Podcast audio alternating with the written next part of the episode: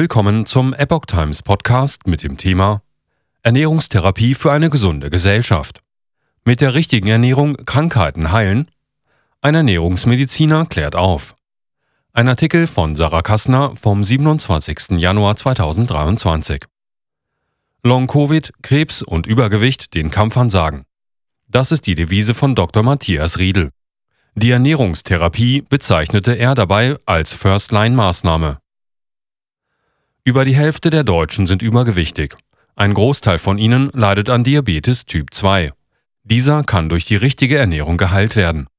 Aber auch bei Krankheiten wie Krebs, ADHS und Long-Covid sollte die Ernährung oberste Priorität haben. Der Ernährungswissenschaftler Dr. Matthias Riedel erzählt der Epoch Times in einem Gespräch, wie die Ernährung mit dem Immunsystem zusammenhängt, worauf bei einer gesunden Ernährung geachtet werden sollte und welche wirtschaftlichen Folgen uns erwarten, wenn die Gesellschaft ihr Essverhalten nicht umstellt. Das Interview führte Sarah Kassner. Herr Riedel, das neue Jahr beginnt ja für viele mit dem Vorsatz, sich gesünder zu ernähren. Wie stehen Sie zu solchen Neujahrsvorsätzen?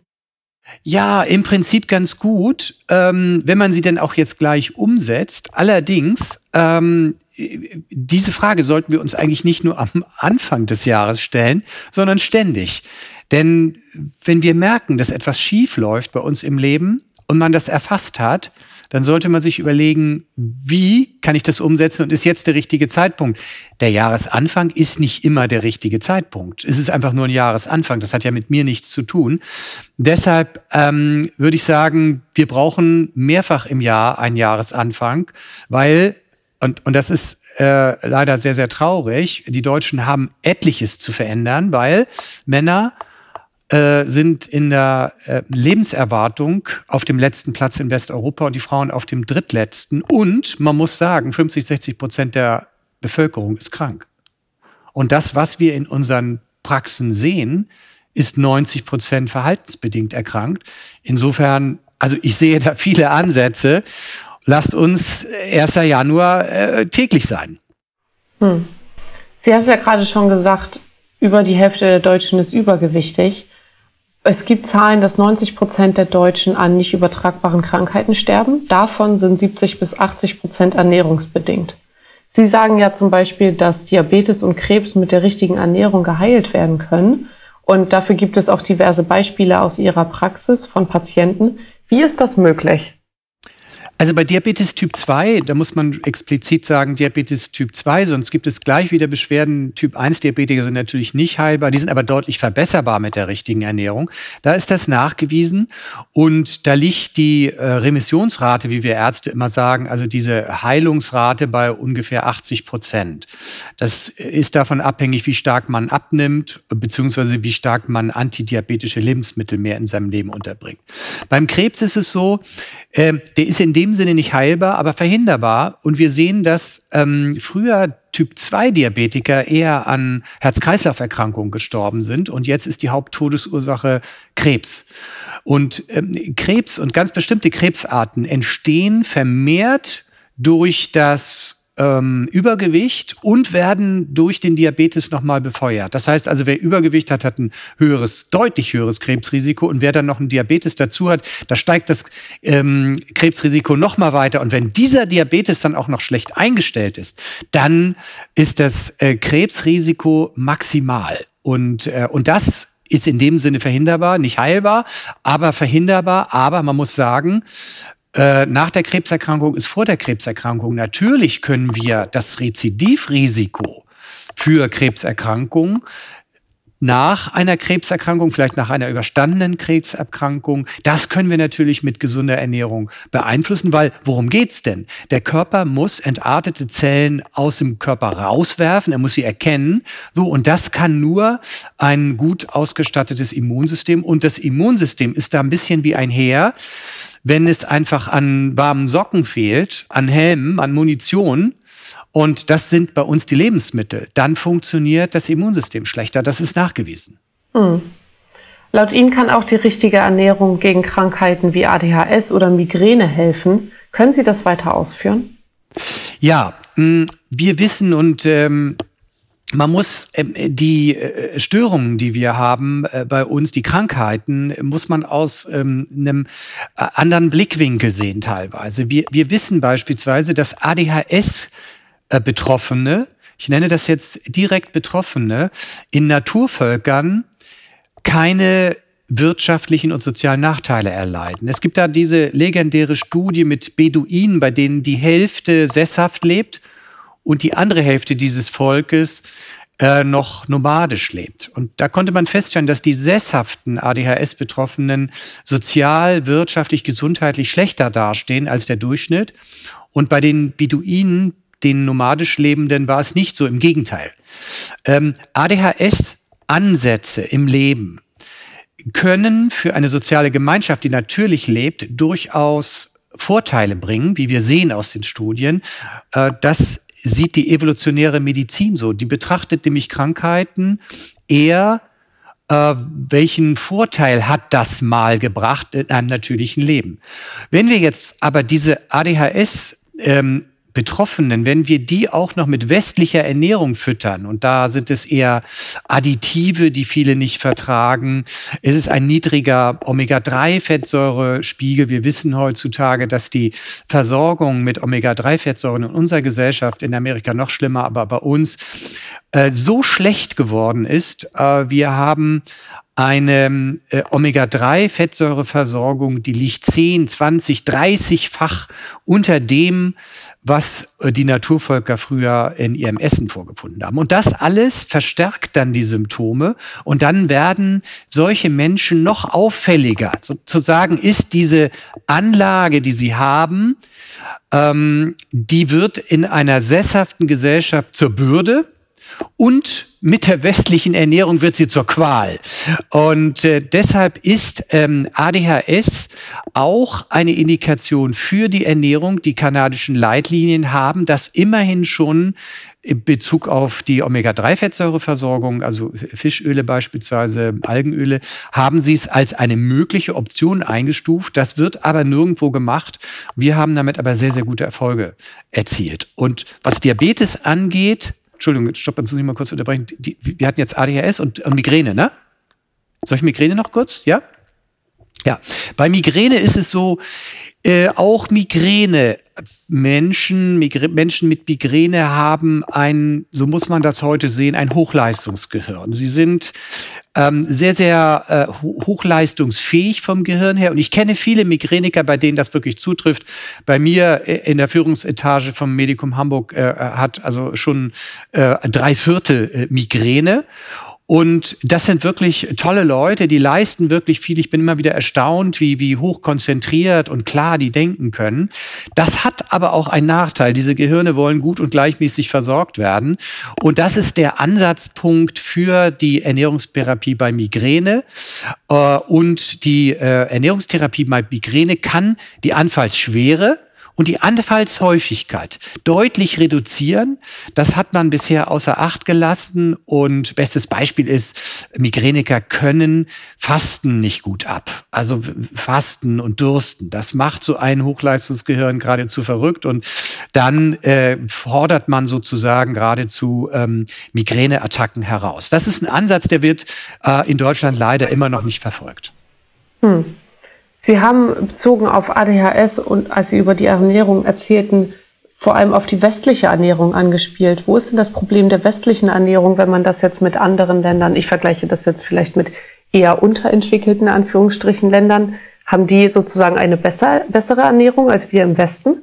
Ja, ganz klar. Also das, der, der Antipode, also das absolute Gegenteil der westlichen Ernährung ist die Ernährung von Naturvölkern, die wirklich natürlich leben. Ich nehme da gerne immer das Volk der Tsinami-Indianer in Südamerika. Die hat man super untersucht. Das waren 700 Leute. Man also wirklich äh, von oben bis unten untersucht und festgestellt, die haben also kaum Risiken äh, für Arterienverkalkung und haben auch keine Arterienverkalkung zu 85 Prozent. Das ist bei uns in der Gesellschaft genau andersrum. Bei uns ist das Großteil, stopp, also bei uns ist der Großteil der äh, bei uns ist der Großteil der Deutschen tatsächlich im Risiko für eine Arterienverkalkung, beziehungsweise er hat schon eine. Ähm, bei diesen Tsinami-Indianern finden wir Blutdruck völlig normal bis ins hohe Alter. Und wir finden keine Typ-2-Diabetiker. Also augenscheinlicher kann man es auch gar nicht machen. Und ähm, äh, wie, wie ich in meinem neuen Buch äh, Unser Essen, Killer und Heiler ausführlich dargelegt habe, ist die äh, hohe Verzehrrate an ultra hochverarbeiteten Produkten mit eine der Sargnagel ähm, Stopp mit, mit eine der Sargnägel für unsere Gesundheit, weil 50 Prozent der Deutschen ernähren sich sehr, sehr stark von ultra hochverarbeiteten Produkten. Und diese liefern dem Körper eben nicht das, was wir brauchen. Und die machen uns krank. Das ist statistisch bewiesen weil wir sehen, dass je mehr fertig Mahlzeiten, Fertigprodukte jemand isst, desto höher das Sterblichkeitsrisiko. Hm. Was genau ist denn eine gesunde und wie Sie es auch in Ihrem Buch Unser Essen Killer und Heiler nennen, artgerechte Ernährung? Ja, eine artgerechte Ernährung ist erstmal nicht hochverarbeitet. Wir, wir sehen, wir, wir kennen ja vier äh, Klassen der Hochverarbeitung. Die höchste Klasse, die Nova Klasse 4, ist das, was mir wirklich ein Dorn im Auge ist. Dort werden Einzelbestandteile aus Nahrungsmitteln herausgenommen, sei es das Erbsenprotein, sei es ähm, äh, Zucker, seien es Farbstoffe, seien es ähm, Kleister, um das Ganze nachher, äh, das ist Methylcellulose, steht auf dem Beipackzetteln ja immer drauf, auf diesem Kleingedruckten. Ähm, das wird dann wieder vermengt. Schönes Beispiel ist äh, der Kunstburger Beyond Meat. Äh, besteht aus 13, 14, 15 Einzelbestandteilen, teilweise schlechte Fette dabei, viel Salz, dann äh, müssen noch äh, Geschmacksverstärker da rein, damit das Ganze genießbar ist. Und so wird ein Produkt geschaffen, das nichts weiter ist als Astronautenkost. Und diese hochverarbeiteten Produkte sind aber frei, nahezu frei von Omega-3-Fettsäuren, von denen wir stark im Mangel sind. Sie sind nahezu frei von Ballaststoffen, äh, wo wir auch 80 Prozent der Bevölkerung einen erheblichen Mangel haben. Nur so mal als, als, als Beispiel, ja. Wir brauchen mindestens 30 Gramm Ballaststoffe am Tag. Die Amerikaner kommen auf irgendwas um 10, 11. Und in Deutschland kommt man so auf bummelig 20. Naturvölker liegen aber locker bei 40 und drüber. Und diese Ballaststoffe, die bewirken im Darm eine Stabilisierung der Darmflora. Die Darmflora wiederum schützt den Darm und wirkt sich auch auf das Immunsystem aus, von dem 80 Prozent im Darm sitzt. Und wir wissen, dass mittlerweile der Darm eine Drehscheibe ist für eine ganze Reihe von Zivilisationskrankheiten, angefangen vom Typ-2-Diabetes, von Autoimmunerkrankungen, von Krebs und äh, von Bluthochdruck, von erhöhten Blutfetten. All das Ganze kann ich mit diesen Ballaststoffen positiv beeinflussen. Und dazu kommen dann noch aus diesen unverarbeiteten Lebensmitteln, wie jetzt Gemüse, Pilze, Nüsse, kommen noch ähm, äh, verschiedene Pflanzenstoffe, sekundäre Pflanzenstoffe, wie wir sie nennen. Und die können durchaus wirken gegen Diabetes, gegen Krebs, gegen erhöhten Blutdruck, sind geradezu Naturheilmittel, auf die wir in den Jahrmillionen Jahren der äh, Entwicklung angepasst sind. Und das ist das groß das ist das Gros dieser ähm, äh, artgerechten Ernährung, wie, wie ich sie definiere. Also der halbe Teller muss voller Gemüse äh, sein. Dann brauchen wir eben sehr viel pflanzliches Eiweiß. Idealerweise die Hälfte sollte pflanzliches Eiweiß sein. Das geht natürlich dann in Richtung vegetarisch und vegan. Ja, vegetarische, vegane Ernährung ist für uns gesünder, hält uns länger am Leben. Und tierische Produkte sollten dann eher äh, eine Beikost sein, also jetzt Milchprodukte, Eier äh, und noch seltener eben rotes Fleisch oder ganz, ganz, ganz selten ähm, Wurst. Weil von Wurst wissen wir, die gehören zu den drei Lebensverkürzern, zu denen auch noch eben Süßgetränke, Süßwaren, Backwaren gehören und eben hochverarbeitetes rotes Fleisch in Form der Wurst. Das ist tatsächlich auch nachgewiesenermaßen ein Lebensverkürzer und gehört eben nicht zur artgerechten Ernährung, die uns tatsächlich fit hält, geistig fit hält und leistungsfähiger macht und auch Übergewicht verhindert und uns die ganzen Zivilisationskrankheiten vom Leib hält. Hm. Sie haben ja gerade gesagt, dass vor allem vegetarische und vegane Ernährung gesund ist, weil man sich dann viel mit Obst und Gemüse auch ernährt. Ähm, Auf der anderen Seite konsumieren Vegetarier und Veganer viele, äh, häufig Fleischersatzprodukte. Die sind ja auch hochverarbeitet. Oder wie sehen Sie das? Werden die dann gesund, solche Ersatzprodukte? Das sind sie eben leider nicht. Ähm, die Industrie hat ja ein Ohr darauf, was ist von der Ernährung her gerade en vogue oder wofür gibt es Beweise? Ja, wir haben Beweise dafür, dass eine pflanzlich betonte Ernährung unser Leben verlängert, uns länger gesünder hält, das Gewicht besser beeinflusst, wir weniger Krebs kriegen. Ja, und daraus wird sofort dann das Wort extrahiert, vegan. Vegan ist gesund. Ja, nun Kartoffelchips sind auch vegan. Und ähm, vieles andere, was ungesund ist, wenn ich jetzt beispielsweise ein Franzbrötchen esse, äh, das ist auch vegan. Ja? Nur wissen wir, dass diese Backwaren eben zu den Lebensverkürzern gehören diese äh, äh, hochverarbeiteten, auch veganen Produkte, wie zum Beispiel äh, Burger Patties, die gehören dann tatsächlich auch in diese Nova Klasse 4, sind hochverarbeitet und enthalten nahezu keine gesunden Lebensmittel. Also Salz, über ein Gramm Salz ist für uns schon immer kritisch. Würden wir schon als Ernährungsmediziner, würde ich dazu nicht mehr raten. Das wäre jetzt für so einen äh, Burger, so einen Kunstpatty äh, sehr typisch. Ähm, dann haben wir häufig schlechte Fette, ähm, beispielsweise Sonnenblumenöl wird äh, verwendet, ja, ähm, anstatt teurere, bessere Öle wie Olivenöl. Dann kommen dort Farbstoffe rein. Ähm, dann kommen dort Additive, Emulgatoren rein, die von unserer Darmflora nicht gut vertragen werden.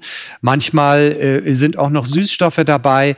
Also das ist ein ganzes Sammelsurium an Chemie, muss man sagen, zusammen mit dem Aushängeschild Erbsenprotein beispielsweise, ja, Erbsenprotein, das hört sich jetzt nach einer gesunden Erbse an. Es ist nur das Protein der Erbse. Und sonst, was uns die Erbse noch liefert, an Ballaststoffen, an sekundären Pflanzenstoffen, an Spurenelementen, an Vitaminen, das ist da nicht drin. Es hört sich wahnsinnig gesund an, aber es ist nur isoliertes, hydrolysiertes Erbsenprotein. Es ist reines Protein. Es ist sozusagen ein Chemiebaukasten und das Ganze optisch und chemisch so verfeinert, dass es der Kunde als gesund und lecker empfindet. Und wenn man das dann isst, sagt er, ja, es schmeckt doch ganz gut. Und wenn es jetzt auch noch vegan ist und gesund ist, aber es ist hochverarbeitet, es verkürzt unser Leben und vor allen Dingen die Ökobilanz dieser hochverarbeiteten Produkte, die habe ich noch nicht gesehen. Und zusätzlich muss man bedenken, dass das durch Maschinen geht und wir finden bei vielen hochverarbeiteten Produkten auch immer mal wieder Verunreinigungen durch diese Maschinen, nämlich Mineralöle. Und äh, das ist auch noch ein zusätzliches Problem. Also letztendlich kann ich jetzt daraus hören, vegetarische und vegane Ernährung ist an sich erstmal in Ordnung und gesund, aber sie sollte dann doch unterstützt werden durch Fleisch oder Fisch, was dann wiederum nicht mehr vegetarisch oder vegan äh, wäre. Aber Fleisch und Fisch sollten schon teilweise auch äh, im Ernährungsplan drin sein. Richtig, das Problem bei der veganen Ernährung, ich esse viele vegane Gerichte, ich empfehle auch vegane Gerichte, ist völlig in Ordnung. Nur das Problem ist, wenn wir uns rein vegan ernähren, wo bekommen wir Omega-3-Fettsäuren her? Die sind, die können wir noch aus dem Algenöl bekommen, das ist richtig, aber viele Veganer haben einen äh, starken Omega-3-Fettsäuremangel, weil der natürlich auch über Fisch äh, geliefert wird. Das muss man substituieren, wenn man nicht jetzt Algen isst beispielsweise. Wir haben dann auch noch schnell einen Vitamin B12-Mangel, der sich nach spätestens drei Jahren einstellt, wenn die Speicher leer sind. Und äh, viele Veganer leiden auch noch an Jodmangel und Zink- oder Eisenmangel. Das sind natürlich ähm, jetzt ähm, Mineralien und ähm, Spurenelemente, die wir als Veganer weniger zu uns nehmen und die kriegen wir natürlich zum Teil auch aus tierischen Produkten. Das heißt, man muss als Veganer Bescheid wissen über seine Ernährung, muss Kontrollen machen beim Arzt und muss gegebenenfalls supplementieren. Dann ist das in Ordnung, aber ich gebe zu bedenken, eine Ernährung, die auf Supplemente angewiesen ist, also eine künstliche Zufuhr von Substanzen, die kann ja nicht ganz artgerecht sein und es ist leider auch so. Leider ist es vom Programm her so, dass der Mensch in seiner Entwicklung vor zwei Millionen Jahren noch ein reiner Veganer war, er dann aber tierische Beikost ergänzt hat und das ist leider dann unser Programm gewesen. Seit dem Homo erectus ist der Mensch auch Würmer, Käfer, Eier, ja auch mal aß. An Größeres kam er mit seinen Händen nicht ran und die Zähne haben wir auch nicht, um irgendwie große Tiere zu erlegen. Aber das kam später dazu. Insofern ist das Erlegen von großen Tieren, von viel rotem Fleisch nicht artgerecht. Das konnten wir nicht mit unseren Händen. Wir konnten das höchstens als Aas essen. Ähm, insofern bleibt es dabei, Gesunde, artgerechte Ernährung ist pflanzenbasiert, mit viel Pilzen, Nüssen beispielsweise. Hülsenfrüchte gehören natürlich auch dazu. Und ab und zu mal, ich sag mal, ein Käfer, eine Raupe, ein Ei oder ein Lurch. Einige Sportler nehmen zusätzlich Eiweißprodukte zu sich, um den Eiweißbedarf zu decken. Wie stehen Sie zu solchen Produkten? Ähm, sehr, sehr kritisch. Wir betreuen ja auch im Medikum Hamburg den Olympiastützpunkt Hamburg-Schleswig-Holstein und dort auch die Athleten. Wir empfehlen das nicht, weil das sind auch eben Proteine, die genauso wie beim Burger Patty ähm, hydrolysiert sind. Es sind Molkeproteine oder Pflanzenproteine, die dann mit viel Vitaminen vermengt werden. Häufig ist noch Süßstoff dabei, der unserer Darmflora nichts Gutes tut, sogar eine Neigung zu Typ-2-Diabetes fördern kann. Und ähm, das ist also auch reine, reines Astronautenpulver.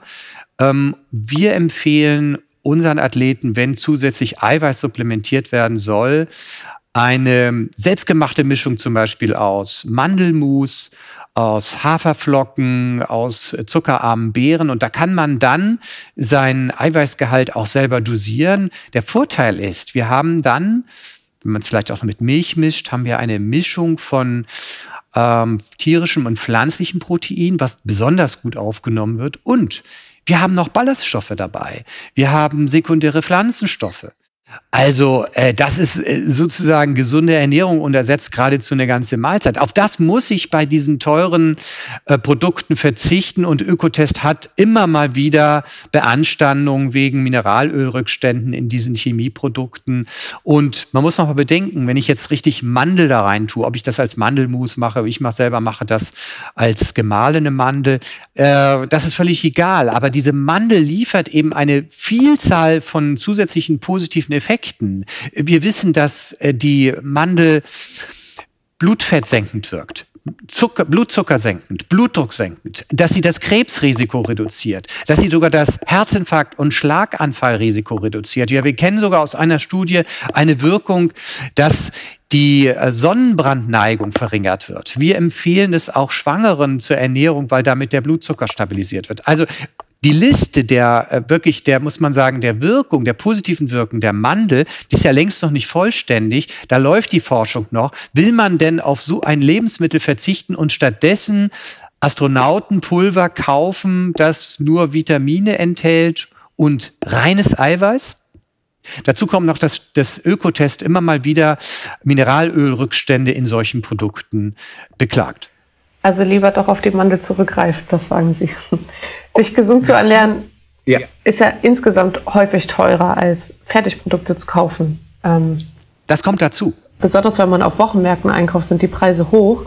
In Ihrem Buch schreiben Sie beispielsweise, dass sich jeder fünfte von Armut Betroffene hierzulande nicht einmal jeden zweiten Tag eine vollwertige Mahlzeit leisten kann. Und laut Ihren Berechnungen kostet eine artgerechte Ernährung 300 Euro im Monat. Was raten Sie den Kunden, die nicht so viel Geld haben und sich gesund ernähren wollen? Ja, also erstmal Hände weg von den vermeintlich preisgünstigen Fertigprodukten selber kochen. Das, was regional, was in der Ernte gerade billig ist. Und seien es auch Futtermöhren, sei es Kohl, das kaufen und äh, das äh, kochen, den Rest einfrieren, da muss man tatsächlich sehr nach Regionalität gehen. Gleichwohl ist hier mit der Ernährung ein Spaltpilz in der Bevölkerung gesetzt. Das heißt, wenn ich nicht das Geld habe, mich gesund zu ernähren, aber auch nicht das Wissen, weil ich beispielsweise sehr viele ähm, Fertigprodukte kaufe, die, die frei sind von dem, was der Körper wirklich braucht. Da ist dann Zucker drin, da ist Salz drin, da sind hochverarbeitete, hochfeine Kohlenhydrate drin, die den Blutzucker sofort ansteigen lassen. Da ist viel Chemie drin, was uns krank macht. Die Nahrungsmittelindustrie verwendet jodarmes Salz. Äh, wir finden schon bei 60 Prozent der Jugend und insbesondere in sozial schwachen Bereichen schon wieder einen Jodmangel. Wir dachten eigentlich, das hätten wir hinter uns. Ähm, hier sehe ich eine zunehmende Kluft. Das gleiche betrifft auch übrigens äh, die Versorgung mit Omega-3-Fettsäuren. Und Jodmangel und Omega-3-Fettsäuremangel ist für ein sich entwickelndes Gehirn ein Drama und äh, macht äh, eine gesunde und auch geistreiche Gehirnentwicklung wirklich schwierig. Das heißt, wir haben hier Menschen, die durch weniger Geld, auch vielleicht durch weniger Wissen und eine hohe Affinität zu Fertigprodukten einen schlechten Start ins Leben bekommen, mit einer höheren Wahrscheinlichkeit krank zu werden mit der höheren Wahrscheinlichkeit übergewichtig, nicht am Sozialleben teilzunehmen, auch keinen Arbeitsplatz zu haben und eine hohe Krankheitslast mit sich herumschleppen und damit außen vor sind. Und das ist für uns ein Problem. Das heißt, wir, wir brauchen da eben preisgünstigere Lebensmittel. Natürlich, das ist eine, eine Basissache eigentlich. Äh, Gesundes muss von der Mehrwertsteuer befreit werden.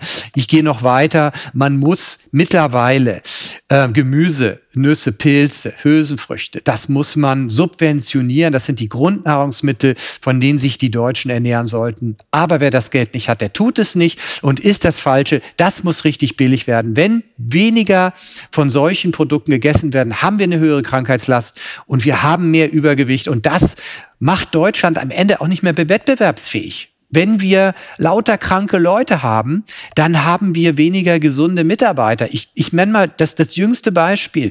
Ähm, wir, wenn wir uns unsere Jugend angucken, davon sind 20 Prozent mehr oder weniger zu dick. Und von diesen 20 Prozent zu dicken Jugendlichen sind nur noch 60 Prozent gesund und 40 Prozent haben schon die Ansätze von Bluthochdruck, erhöhtem Blutfettwerten und äh, Diabetes. Manche haben sogar schon Typ 1 Diabetes, äh, Typ sorry, manche haben sogar schon Typ 2 Diabetes. Da ist der Start ins Leben schon mal mit ähm, lauter Bürden belegt. Das heißt, diese jungen Menschen werden die ganzen Zivilisationskrankheiten 20, 30 Jahre eher bekommen als ihre Elterngeneration. Das können wir uns nicht leisten. Das ist ein privates, ein persönliches, ein Gesundheitsdrama und natürlich auch ein volkswirtschaftliches Drama. Das können wir nicht mehr bezahlen irgendwann. Und uns fehlen gesunde Mitarbeiter vorne und hinten.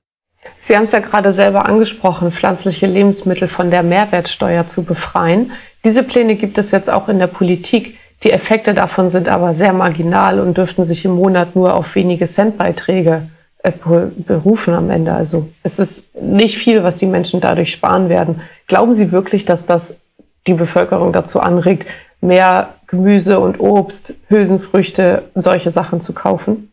Nein, das denke ich auch, weil wir haben nämlich dagegenstehend eine große Werbemaschinerie, die insbesondere unsere Kinder beeinflusst und zu Dauerkonsumenten von Fertigprodukten macht. Das ist nachgewiesen. Wenn man sein Kind gesund ernährt und ihm zeigt, was man alles essen sollte und äh, es in der Familie alles super läuft. Sobald die Fernsehwerbung gucken, sobald die die Kinderwerbung sehen, äh, wollen sie gern zu Schnellrestaurants in die Systemgastronomie Burger essen, Süßigkeiten futtern und ähm, damit äh, er übernimmt sozusagen die Industrie unsere Erziehung in den Familien. Das ist das eine.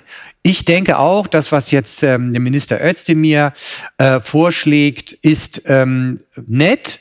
Und das ist auch längst überfällig. Das hätten wir schon längst mal machen müssen, eine Lenkungssteuer. Aber die Reduzierung äh, oder die, das Weglassen der Mehrwertsteuer ist ein Randeffekt. Wir brauchen Subventionierung. Wir müssen den Menschen Wissen geben, was sie essen sollen. Das ist das eine. Wir müssen die ähm, äh, die schulische Ausbildung im gesunden Essen. Wir müssen wieder Kochen fördern und wir müssen die Werbeindustrie beschneiden. Insbesondere darf es keine Kinderwerbung geben für ungesunde Lebensmittel und ähm, man muss Lebensmittel anders kennzeichnen. Ja, äh, das, was wir jetzt als äh, eine Ampelkennzeichnung haben, da ist dann mein, mein Matjes kriegt eine D-Kennzeichnung als ungesund und meine Mandeln auch. Ja, das kann nicht sein äh, oder Käse. Ähm, und äh, Gemüse wird überhaupt nicht gekennzeichnet. Ja, wir, wir müssen einfach die Lebensmittel, das wird äh, in anderen Ländern gemacht, äh, kennzeichnen. Hochverarbeitete Lebensmittel müssen mit einem roten äh, Punkt gekennzeichnet werden, ultra hoch verarbeitet. Das ist immer ein Gesundheitsrisiko. Und wir können uns diese Ampel komplett sparen, weil sie wird von der Lebensmittelindustrie nur benutzt, ihre Produkte ein bisschen zu verfeinern. Dann kommt man nachher auf ein B, weil man hier noch ein bisschen Ballaststoffe reinmischt. Dadurch ist es ein bisschen gesünder geworden, ein bisschen Eiweiß kommt dazu, ein bisschen weniger Zucker äh, und schon äh, rückt es ein bisschen nach oben. Diese Ampel wird missbraucht, die ist außerdem freiwillig und ähm, ich würde ähm, die Grundnahrungsmittel, die wirklich gesunden Gemüsegrundnahrungsmittel nicht nur von der Mehrwertsteuer befreien, sondern sie auch noch subventionieren. Sie müssen billiger werden. Sie müssen das billigste Lebensmittel überhaupt werden. Ähnlich wie Sie fordert die Verbraucherorganisation Foodwatch ein Werbungsverbot für ungesunde Lebensmittel für Kinder letztendlich frage ich mich, was das denn bringen würde, wenn die Kinder jetzt äh, einkaufen gehen, dann laufen sie trotzdem an dem Süßigkeitenregal vorbei oder stehen an der Kasse und sehen das Ü-Ei, ähm, wollen mit ihren Freunden, wenn sie unterwegs sind, eine Cola kaufen. Wie viel Effekt hat am Ende ein Werbungsverbot? Ja, die Werbung äh, ist äh, nach meinen Begriffen unlauter, weil hier das kindliche Gemüt ausgenutzt wird. Hier werden Comicfiguren missbraucht und äh, glückliche Kinder gezeigt, die äh, Produkte essen, die cool sind. Und das spielt genau auf das an, was Kinder alles wollen. Und äh, damit werden solche Produkte positiv bewertet und wenn ich sie dann im Supermarkt sehe, möchte ich sie auch eher haben. Es macht Eltern dann auch schwierig, diese Quengelware nicht zu kaufen. Natürlich werden sie mit solchen Produkten auch konfrontiert im täglichen Leben, aber die äh, Prägung auf solche Lebensmittel beginnt ja schon früh mit drei Jahren. Da gibt es gute Studien, dass Werbung tatsächlich die Neigung von Kindern zu solchen hochverarbeiteten Lebensmitteln noch fördert und äh, deshalb sehe ich in einem Werbeverbot schon einen positiven Effekt und ist auch ein Signal an die Eltern. Ich schaue mal so, was denn Kindergarteneltern ihren Kindern alles so mitgeben. Da werden Zuckerquetschis ähm, verfüttert, da werden Kekse gegeben, die mit viel Chemie haltbar gemacht sind, mit Phosphaten, äh, mit ähm, äh, Geschmacksverstärkern. Und das finden die Eltern alles in Ordnung. Wir müssen natürlich auch an die Eltern ran. Wir müssen den Eltern früh erklären, dass eine gesunde Ernährung im Mutterleib beginnt, dass Kinder früh lernen, sich gesund zu ernähren und zwar durch die Prägung im Mutterleib schon und die ersten zwei Jahre danach. Das heißt, das wissen die meisten Eltern gar nicht. Die, die meisten Eltern wissen gar nicht, dass wenn sie solche Lebensmittel essen, das Kind schmeckt das mit und die Wahrscheinlichkeit, wenn es mit künstlichen Aromen belastet wird, dass es später zu Fastfood neigt, wird einfach stark erhöht wir wissen, die Eltern wissen auch nicht, dass wenn sie selber übergewichtig sind, dass sie das Risiko für ihr Kind für Typ-2-Diabetes und für Brustkrebs fördern. Ein übergewichtiger Vater fördert das Risiko seiner Tochter für späteren Brustkrebs. Das ist den Menschen nicht bewusst. Wir brauchen also eine Elternerziehung, einen Elternführerschein für gesunde Ernährung. Das hört sich jetzt etwas hypertroph an. Es ist aber notwendig gewesen, äh, es ist aber notwendig geworden, weil unsere Lebensmittel im Supermarkt mega ungesund geworden sind und 80 Prozent der Produkte Produkte, die es im Supermarkt gibt, würde ich nicht kaufen. Und wenn ich im Supermarkt stehe und gucke, was meine Nachbarn dort alles im Wagen haben, dann tun sie mir leid. Ich möchte Ihnen ganz gerne noch eine Frage stellen zu einem aktuellen Thema, nämlich Long-Covid. Sie schreiben auch in Ihrem Buch, dass Sie an einem Forschungsprojekt an Long-Covid mit teilnehmen wollten und sagen, dass mit der richtigen Ernährung Long-Covid entgegengewirkt werden kann, vielleicht sogar geheilt werden kann. Was hat die Ernährung mit Long-Covid zu tun? Long-Covid ist eine mögliche Persistenz, also ein Weiterleben von Erregern, von Viren bei uns im Körper, die die Schwäche des Körpers ausnutzen, um Ärger zu machen. Es ist aber auch gekennzeichnet von einem erhöhten hm, es ist aber auch gekennzeichnet von einer erhöhten Produktion von äh, Autoantikörpern, also von einem Immungeschehen, das sich auch gegen den Körper richtet. Und äh, dieses Immungeschehen, diese Autoaggression gegen den Körper, die können wir mit Ernährung beeinflussen. Wir wissen, dass es gibt eine antientzündliche Ernährung, die setzen wir dabei ein. Das ist das eine. Das andere ist aber auch, es scheint so zu sein, dass der Körper durch diese intensive Auseinandersetzung mit einer schweren Infektion einen Mangel an bestimmten Vitaminspurenelementen hat und das gleichen wir aus. Zusätzlich nutzen wir noch die positiven Effekte von ähm, sekundären Pflanzenstoffen, äh, um den Körper zu stärken. Ähm, dieses Konzept haben wir mehrfach äh, erfolgreich eingesetzt. Ähm, da es aber keine Lehrstühle oder kaum Lehrstühle für Ernährungsmedizin an unseren Hochschulen gibt, werden die meisten Forschungsprojekte ohne Ernährungsmedizin durchgeführt. Das heißt, es gibt in dem Sinne auch keine richtige Forschung.